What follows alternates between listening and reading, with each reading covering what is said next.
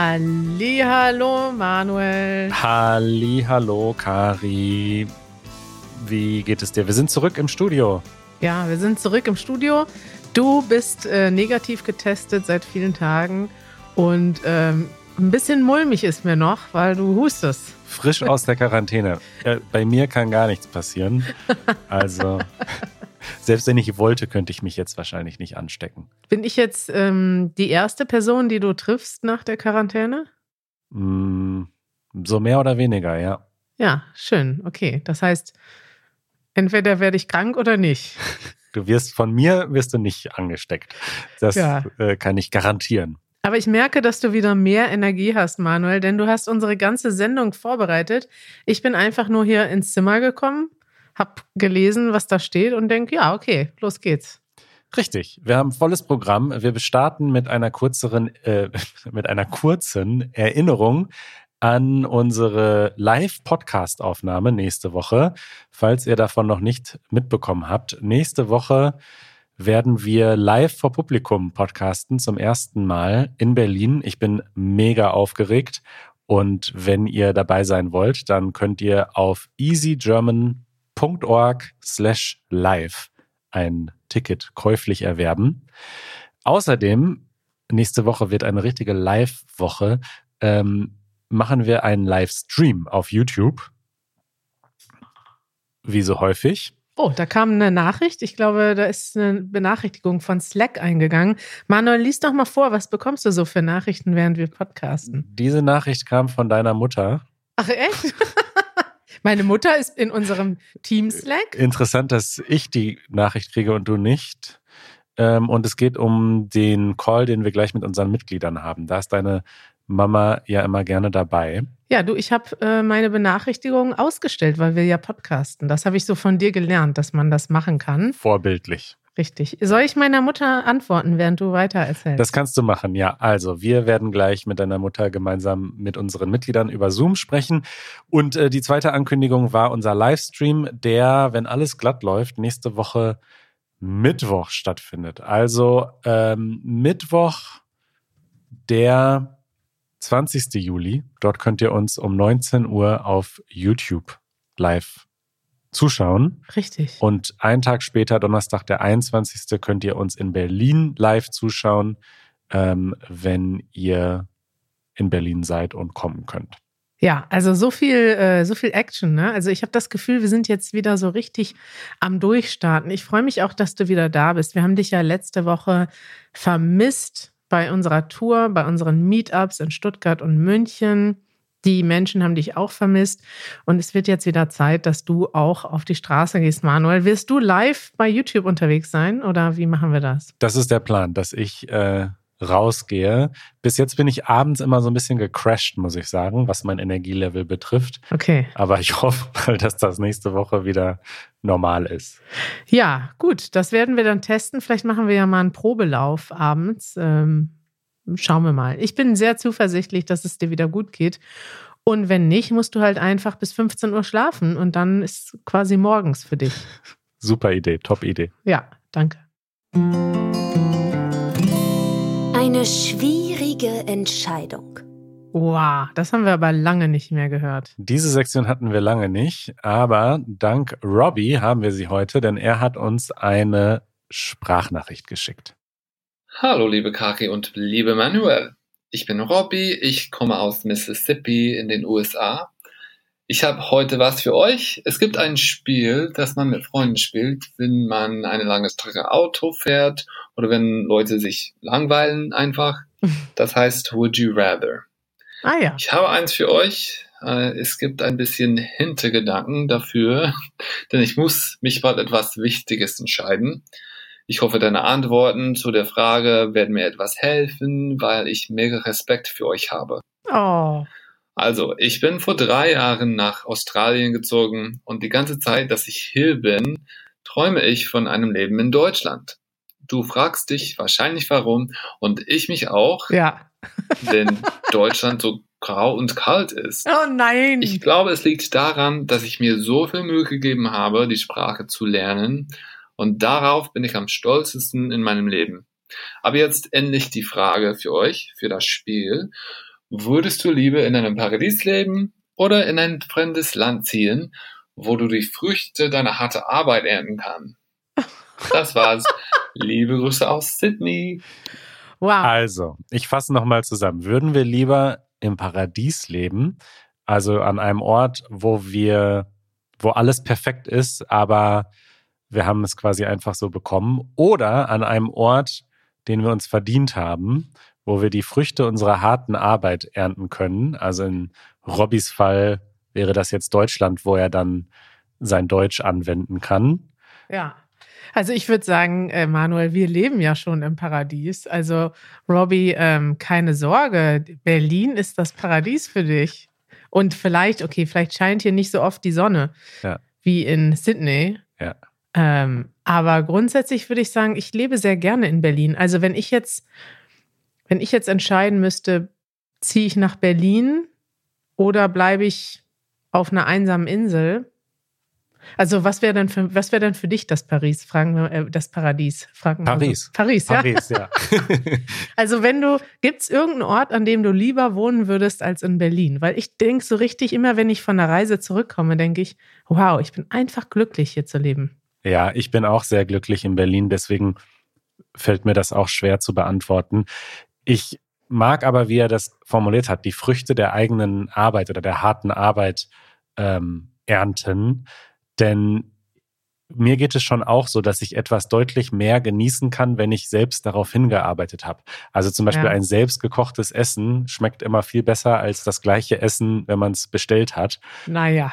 Und äh, deswegen kann ich das so ein bisschen nachvollziehen. Also, ja, Also bei mir schmeckt das nicht immer besser. Aber ähm, Robbie, die Frage ist ja, ob du das jetzt entscheiden musst, das eine oder andere, oder kannst du einfach mal für drei Monate nach Deutschland kommen zur Probe.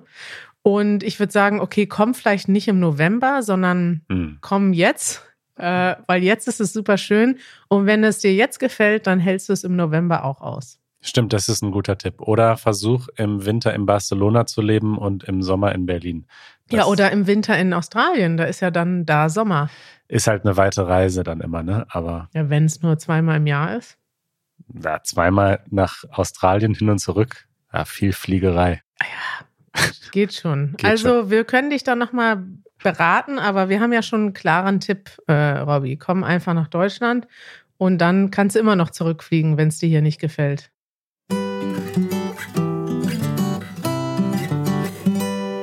Manuels Manual. Oh, wow. Jo, meine neue Sektion. Ich freue mich schon sehr. Ich ähm, habe eine längere Liste an Dingen, die ich mit dir teilen möchte zur Tipps zur Organisation deines Lebens, Kari. Meines Lebens, okay. Naja, also grundsätzlich möchte ich quasi in dieser Sektion mit einem Augenzwinkern teilen, wie ich mein Leben organisiere. Gerne. Aber es ist auch schon ernst gemeint. Okay. Und äh, heute geht es um das Thema Dinge verstauen.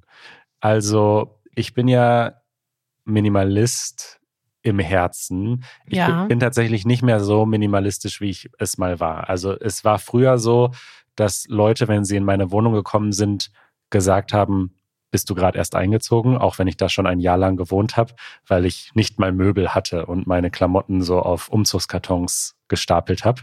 Cool. Äh, da war ich sehr minimalistisch und immer so mit einem Fuß wieder quasi draußen aus der Stadt. Jetzt äh, ist das nicht mehr so. Jetzt sagen Leute, schön eingerichtet deine Wohnung. Das heißt, ich habe mittlerweile schon ein paar Möbel und einen tollen Schreibtisch und einen Fernseher und so weiter. Mhm.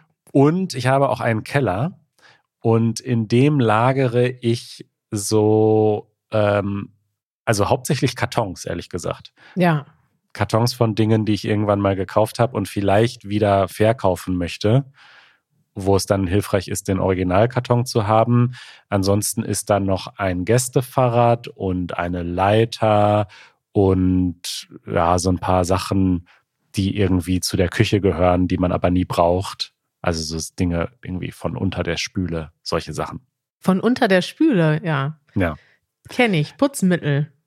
Nee, Putzmittel sind schon in der Wohnung, aber irgendwelche Metallteile, die da irgendwie Ach so. Ja, mhm. solche Sachen. Ja. So, und ähm, worauf ich äh, sehr stolz bin, ist, dass ich irgendwann relativ am Anfang gesagt habe, dieser Keller, ich möchte so wenig Zeit wie möglich in diesem Keller verbringen, weil es ist total ungemütlich. Ja. Und ich möchte nie etwas suchen. Das heißt, wenn ich jetzt wirklich irgendetwas verkaufe und diesen Karton brauche, dann möchte ich den sofort finden. Ja. Und das System ist total einfach. Ich habe einfach äh, alles in großen Umzugskartons verstaut. Also es gibt so fünf Umzugskartons in meinem Keller und die sind jeweils beschriftet mit einer großen Zahl. Also mit einem dicken Eins. Edding. Ja, genau. Zwei. Ein, richtig. Drei. So sieht's aus. Und dann habe ich eine Notiz, die heißt Keller. Und äh, dort habe ich quasi eine Sektion pro Umzugskarton. Und immer wenn ich etwas in den Keller bringe, einen Karton, dann mache ich ein Foto von dem Karton des Gegenstandes. Also ich kann hier mal kurz ein Beispiel raussuchen. Hier ist der Karton von meinem Drucker. Und äh, dann fotografiere ich den Karton über der Zahl, also über dem großen Karton. Aha. Und so habe ich einfach eine Liste von Fotos in meiner Notiz, wo ich auf einen Blick alles sehe, was in meinem Keller ist. Und ich sehe auch sofort auf einen Blick, wo es ist, in welchem größeren Karton. Wow. Das heißt, ich könnte mit einem Handgriff sofort den Karton meines Druckers oder meines Routers ähm, finden. Manuel, und jetzt sage ich dir mal, wie Janusz das macht. Wenn Janusz was im Keller sucht, dann geht er in den Keller rein, räumt den ganzen Keller aus, das dauert ungefähr eine Stunde, Ja. guckt alle Kartons, äh, macht alle Kartons auf, um dann die eine Sache zu suchen. Ja. Und es kann sein, dass sie dann trotzdem später nicht findet, weil man ja nicht, es nicht schafft, alle Kartons auch noch aufzumachen und alles zu Ja. sehen. Ich glaube aber, ich will ihm jetzt nicht Unrecht tun. Das war auf jeden Fall sein System für viele Jahre und das resultierte darin, dass er gar keine Lust mehr hatte, in den Keller zu gehen. Für mich war der Keller sowieso nicht mehr existent, weil ich dachte, okay, alles, was im Keller ist, ist eigentlich verloren. Das werde ich nie wiedersehen. Und ähm, ich überlasse sozusagen den Keller Janusz, weil ich habe auch gar nicht so viele Sachen, die da reinkommen müssen.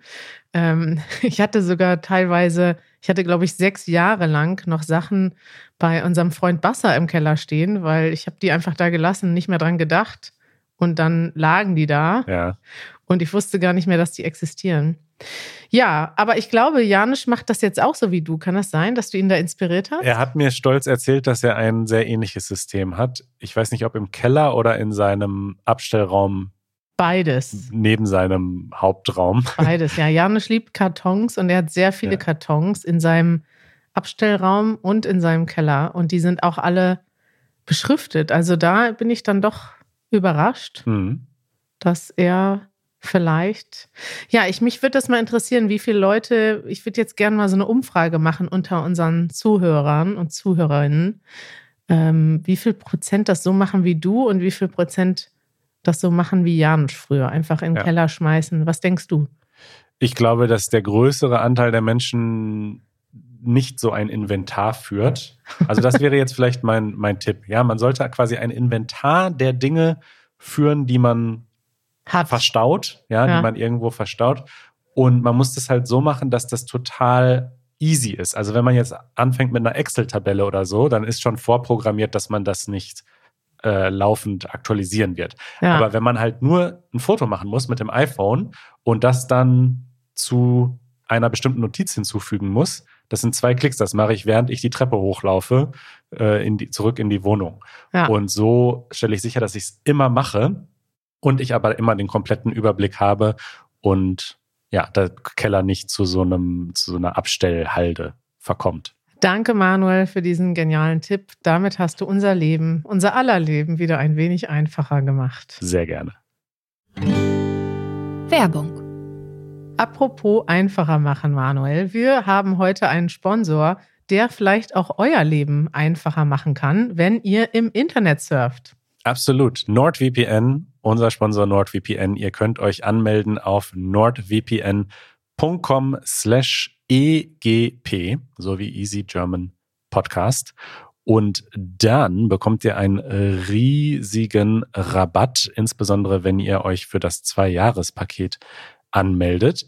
Und mit NordVPN könnt ihr eure IP-Adresse verschleiern. Das heißt, ihr könnt dann euren Internet-Traffic umleiten und dann über ein anderes Land surfen und so zum Beispiel auf Netflix-Serien zugreifen oder andere Serien. Manchmal ist es auch ähm, nützlich, wenn man zum Beispiel Preise vergleicht. Wenn man jetzt irgendwie äh, Flüge bucht oder so. Ah. Apropos Flüge, dann ähm, hilft das manchmal auch, wenn man seine Location so ein bisschen ändert. Weil Menschen in unterschiedlichen Orten unterschiedliche Preise angezeigt werden. Richtig. Manuel, du hast ein interessantes Wort benutzt, was vielleicht nicht jeder versteht. Verschleiern. Was heißt das denn? Naja, das ist quasi, dass die eigene IP versteckt wird. Also ihr habt natürlich weiterhin eure IP-Adresse, aber ihr verbindet euch eben als erstes mit dem Server von NordVPN. NordVPN hat Server auf der ganzen Welt, die sind auch wahnsinnig schnell und NordVPN verbindet sich dann mit dem eigentlichen Ort und dadurch sieht der Anbieter, mit dem ihr euch verbindet, eure IP-Adresse nicht und euer Traffic ist auch über NordVPN verschlüsselt und ihr surft auch etwas sicherer. Also nochmal für Dummies erklärt, wenn ich jetzt ins Internet gehe, dann kann die Internetseite, auf der ich bin, sehen, ob ich aus Deutschland komme oder nicht. Und mit NordVPN kann ich das verändern. Und so anzeigen, dass ich aus einem anderen Land komme. Und wenn ihr zum Beispiel in Brasilien seid und in Deutschland aber etwas sehen möchtet oder buchen möchtet, dann könnt ihr damit angeben oder sagen wir mal eure Adresse verschleiern und so surfen, als wäret ihr in Deutschland. Probiert das mal aus, nordvpn.com slash EGP. Es gibt auch eine 30 Tage Geld zurück Garantie, also ihr könnt das ganz risikofrei einfach mal probieren. Eure Fragen. Kari, bist du bereit, ein paar Fragen zu beantworten? Ähm, ja, ich hoffe es. Wir haben ziemlich viele neue Fragen. Ähm, wir haben uns nicht groß vorbereitet. Ich werde dir die Fragen vortragen und du darfst sie beantworten. Na toll. Und wenn ich irgendwas falsch mache, dann kriegen wir hinterher Beschwerden an mich. Ja, Schickt richtig. sie einfach direkt an mich. Unsere erste Frage kommt von Sinon und er fragt, liebe Kari, lieber Manuel, ich wollte wissen, welche Jobs man suchen sollte, wenn man seine Deutschkenntnisse vertiefen oder verbessern möchte. Viele Leute sagen sowas wie Kellner an der Kasse arbeiten und so weiter, aber das ergibt keinen Sinn. Warum? Man, man kann gar nicht seine B2 plus Deutschkenntnisse dadurch vertiefen, dass man immer wieder das Gleiche wiederholt, zum Beispiel Bestellungen annimmt. Aha. Tja, das ist eine gute Frage. Mit, bei welchen Jobs kann man seine Deutschkenntnisse am besten verbessern? Also ich habe mal jemanden kennengelernt, auch ein Zuhörer von unserem Podcast, äh, Alex, liebe Grüße. Den wollte ich eigentlich gerne mal einladen hierhin, weil der hat mir eine Geschichte erzählt, die fand ich ziemlich krass. Der hat nämlich im Kundenservice gearbeitet an einer Hotline. Ähm, ich glaube, bei einem großen deutschen, nicht deutschen, bei einem großen Unternehmen, aber in Deutschland. Das heißt, er wurde dann angerufen oder musste sich um Kundenbeschwerden kümmern und musste dann zum Beispiel den Leuten helfen, ihre Zahlungen zurückzuerstatten oder ihren Account irgendwie abzusichern oder irgendwie sich neu einzuloggen. Also das sind dann schon, sage ich mal, schwierigere Sachen, die man dann dauert benutzen muss. Also schwierigeres Deutsch. Und er sagte auch, am Anfang war das unheimlich schwer. Also er hat tatsächlich jeden Tag acht Stunden gearbeitet und abends wirklich noch mehrere Stunden Deutsch gelernt. Also man muss das schon wollen und da auch die Energie für haben. Aber der hat dann wirklich nach einem Jahr in so einem Beruf richtig, richtig gut Deutsch gesprochen und kannte vor allem auch viele Fachbegriffe, die man so halt dann nicht kennt, wenn man vielleicht, ähm, ja, vielleicht Jobs hat, die auf einem niedrigeren Niveau sind. Und ich möchte da nur noch hinzufügen, ich habe ja früher auch im Kundenservice gearbeitet und musste auch oft mit Beschwerden umgehen oder Kunden, die sich dann beschweren wollten. Und nicht nur lernt man da vielleicht gut Deutsch bei, sondern man lernt auch wahnsinnig viel über Menschen. Also insbesondere, wenn man das so als Challenge dann auch annimmt, als Herausforderung und sagt, okay, ich versuche die Menschen wirklich glücklich zu machen. Also mein Anspruch war Oh. immer, ich will es schaffen, dass diese Person hier glücklich wieder rausgeht und sagt, okay, ist es gelöst? Oder wenn das nicht gelöst ist, dann ist zumindest ein guter Kompromiss gefunden worden. Oder also ich habe es immer, gerade wenn Leute so richtig wütend waren oder so richtig sauer oder so richtig persönlich wurden, dann statt abzublocken, habe ich dann noch umso mehr versucht, diese Person zu cracken so. Und ich habe das Gefühl, ich habe viel gelernt darüber, wie so, wie man mit Menschen umgeht, damit sie dann auch wieder ein bisschen besser sich fühlen. Insofern kann ah. ich das nur empfehlen, auch so einen Job, bei dem man Probleme lösen muss, mal zu machen. Ja, Jobs, bei denen man Probleme lösen muss, ist vielleicht ein guter Tipp. Das kann natürlich an der Hotline, würde ich sagen, ist das eine schon eine größere Herausforderung, weil also viele Leute haben ja auch Angst vorm Telefonieren, ich ja. zum Beispiel. Und wenn du das dann noch in einer anderen Sprache machst, ist das natürlich schon eine krasse Herausforderung. Aber wenn man sich dem stellt und Lust hat, das zu probieren, warum nicht? Oder man macht es halt in einem Geschäft. Da ist es natürlich einfacher, wenn man die Person sieht. Ja. Jetzt haben wir eine interessante Frage von Meili. Liebe Kari, Manuel und Podcast-Gäste. Ich bin Meili. Ich komme aus Griechenland, aber ich wohne schon lange in Berlin. Gestern habe ich das Wort Ankommen in den folgenden Kontext gehört.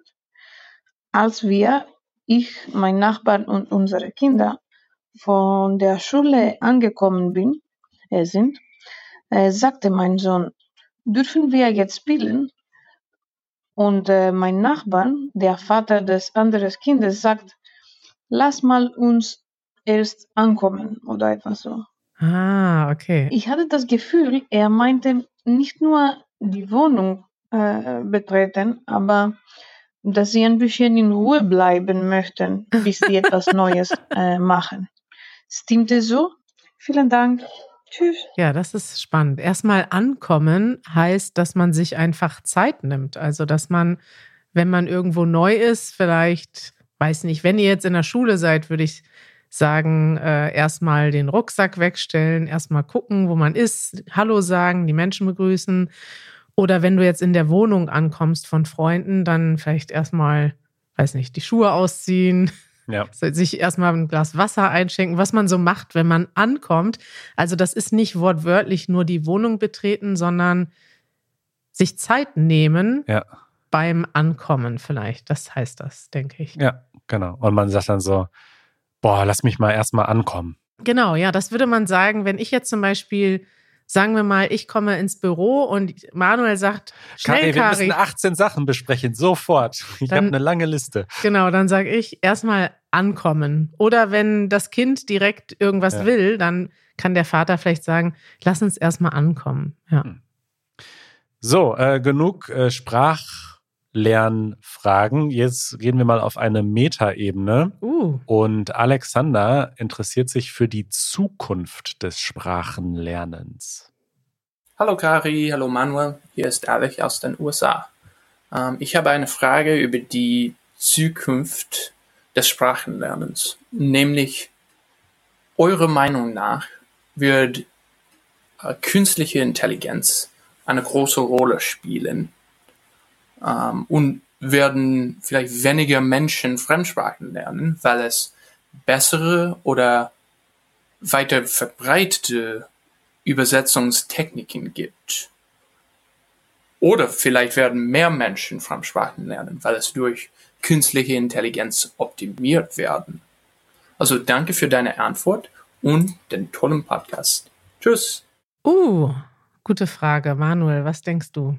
Ich glaube, dass so Jobs wie zum Beispiel Übersetzer, die jetzt zum Beispiel so Dokumente übersetzen, mhm. dass die tatsächlich weniger Relevanz haben werden in der Zukunft, weil man sieht das ja jetzt schon, zum Beispiel DeepL ist einfach wahnsinnig gut darin, geschriebene Texte zu übersetzen.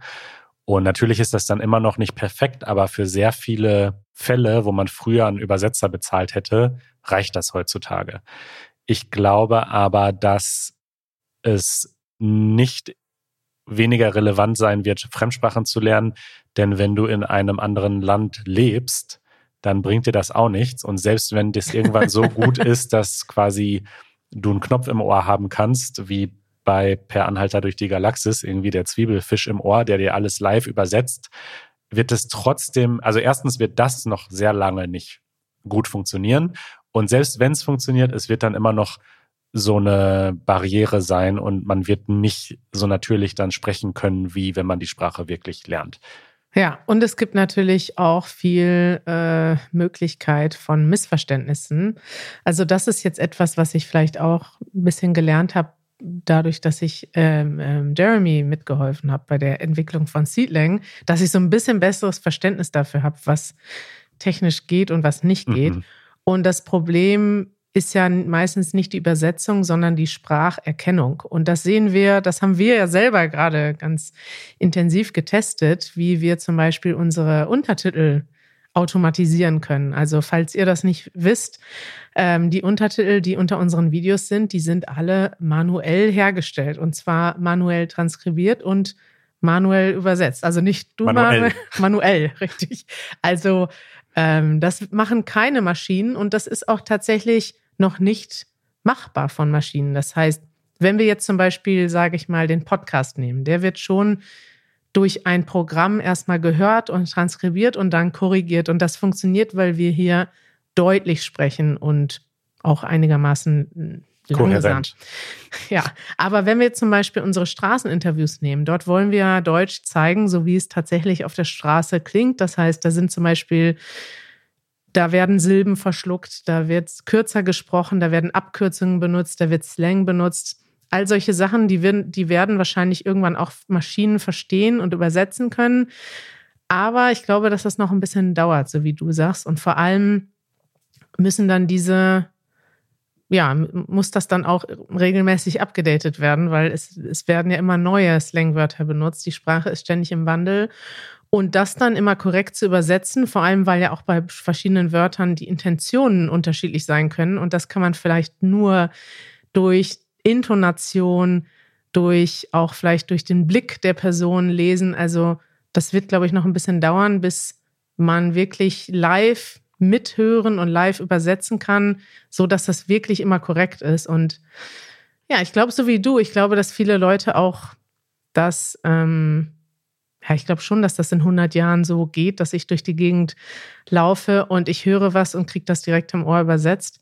Aber es ist natürlich schon cooler, wenn ich ohne Maschine ja. mit dir sprechen kann. Und generell, ich muss sagen, was künstliche Intelligenz betrifft, ich bin zuverlässig, dass die halt zuversichtlich zuversichtlich, dass sie viele Fortschritte machen wird in sehr spezifischen Bereichen, das sehen wir ja jetzt auch schon, und zum Beispiel so rechtliche Dokumente oder so, dass die in Zukunft von Computern übersetzt werden, keine Frage.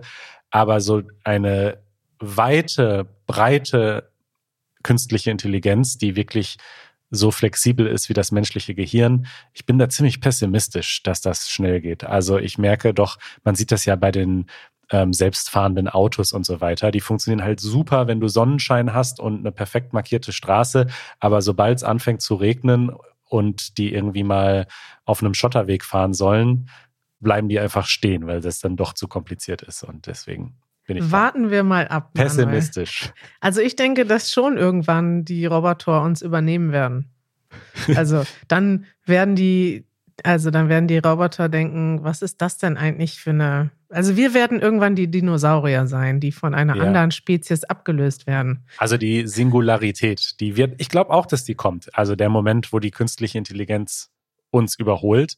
Nur ich war früher, dachte ich, das ist so eine Sache, die passiert in den nächsten 20 Jahren. Und mittlerweile glaube ich eher 200 Jahre ist so ein Timeframe dafür vielleicht. Okay, wenn ihr diesen Podcast nochmal in 200 Jahren hört, dann würde ich da gerne von erfahren, aber leider werde ich dann schon tot sein. Ja, die Roboter werden uns gekillt haben, nämlich in dem Moment, wo sie uns überholt haben. In dem Moment, wo sie unsere Sprache lesen und analysieren können. Empfehlungen der Woche. Kari, ich bin ganz stolz. Ich habe eine Doku-Empfehlung. Ach echt? Das ist, glaube ich, noch nie vorgekommen, dass ich eine Doku empfehlen konnte hier. Ja, du hattest viel Zeit in der letzten Woche. Richtig. Und am Ende hatte ich dann doch genug Kraft, um was auf Netflix zu gucken. Und diese eine Doku, die hat mich die ganze Zeit schon angestrahlt. Aus zwei Gründen. Die Doku heißt Gladbeck. Und ich bin ganz in der Nähe von Gladbeck zur Schule gegangen. Ja. Deswegen kenne ich diesen Ort. Es ist ein total langweiliger Ort. Es tut mir leid, lieber Gladbecker, aber es ist so ein kleiner Ort in Nordrhein-Westfalen. Und äh, der andere Grund, warum es mich angelacht hat, ist, dass es um ein Geiseldrama geht in dieser Doku. Und ich bin tatsächlich großer Fan von so Geiseldrama-Filmen. Ja, du weißt aber schon, dass das auch brutal ausgegangen ist und da Leute ja, gestorben klar. sind. Nee, nee, ne? ich so will das auch. Lustig war das jetzt. Ich ja will das in keiner Weise verherrlichen. Ich wollte nur sagen, warum ich diese Doku überhaupt geschaut habe. Okay. Aber äh, es ist tatsächlich ganz furchtbar. Ich habe die Doku dann geschaut und ähm, ja, also zwischenzeitlich man lacht vielleicht nicht, aber man schüttelt die ganze Zeit den Kopf, denn also es ist ein echtes Geiseldrama, das sich abgespielt hat 1988, wo zwei bewaffnete Bankräuber, später ist dann aber noch eine dritte mit dabei, ähm, eine Bank ausrauben und dann mehrere Tage auf der Flucht sind mit Geiseln, die sie genommen haben. Erst sind sie in einem Bus unterwegs, dann wechseln sie auf ein Auto und man schüttelt die ganze Zeit den Kopf, weil die Polizei so ziemlich gar nichts macht die ganze Zeit. Ja. Und es sind so richtig absurde Szenen, wo die dann mitten auf der Straße stehen, umzingelt von Reportern und Journalisten und Interviews geben und einfach komplett freigestellt sind und einfach weit und breit keine Polizei ist. Und ja, am Ende ist es dann nicht besonders gut ausgegangen. Das hast du jetzt schon vorweggenommen. Also Sorry. es sind auch Leute gestorben dabei. Also es ist dann am Ende alles andere als lustig. Aber es ist interessant und es ist ähm, ein bisschen verrückt, dass das so abgelaufen ist. Und ich hoffe, dass die Polizei in Deutschland dann daraus gelernt hat. Ich glaube, am Ende in, dem, in den Credits steht auch, dass ähm, da bestimmte Dinge verändert wurden äh, nach, dieser, nach diesem Drama. Zum Beispiel dürfen Journalisten heutzutage nicht mehr bei einem Geiseldrama Interviews machen mit den Kriminellen verrückt irgendwie, weil man so denkt, ich habe jetzt gerade daran nachgedacht, darüber nachgedacht, diese, ich habe die Doku nicht gesehen, ich habe schon davon gehört, ich habe ein bisschen Angst, dass sie mir zu brutal ist. Ja. Und ähm, ich habe aber natürlich von dieser Sache gehört und das ist irgendwie so ein Typ, ich, ich denke jetzt so, das ist so ein typisches Verbrechen der 80er Jahre. Ja. Und ich bin in den 90ern auch mit solchen Filmen aufgewachsen, ne? Speed oder sowas. Ja. Also so Filme, wo, ähm, weiß nicht, Geiseln genommen wurden oder Leute, weiß nicht, also all solche Sachen wie Busentführungen, Flugzeugentführungen, das ist wahrscheinlich heute nicht mehr so einfach möglich, aber es ist auch irgendwie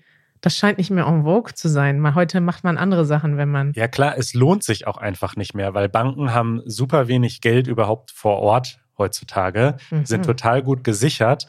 Die Chancen, dass es am Ende wirklich alles klappt, sind total klein. Und dann kannst du lieber Phishing-Mails verschicken oder Ransomware oder so. Wobei in Berlin werden auch regelmäßig Geldtransporter überfallen. Das, stimmt. das passiert irgendwie erstaunlich oft, wenn man dann mal die Lokalnachrichten liest, dann sieht man ständig, äh, hört man öfters mal, ist jetzt letzte Woche erst wieder passiert, dass irgendwie ein Geldtransporter überfallen wird und dann tatsächlich auch eine Verfolgungsjagd in der Stadt stattfindet. Stimmt. So, Manuel, du spielst die Musik. Das ist mein Zeichen, aufzuhören zu reden. Ja, ja. Äh, das ist das Ende unserer Sendung. Aber Geldtransporter, da rächt sich natürlich, dass wir Deutschen so gerne mit Bargeld bezahlen, weil das ganze Bargeld muss noch durch die Stadt gefahren werden. das ist natürlich ein Risiko. Ja, ja. doof. Ja. ja. Schön, Manuel.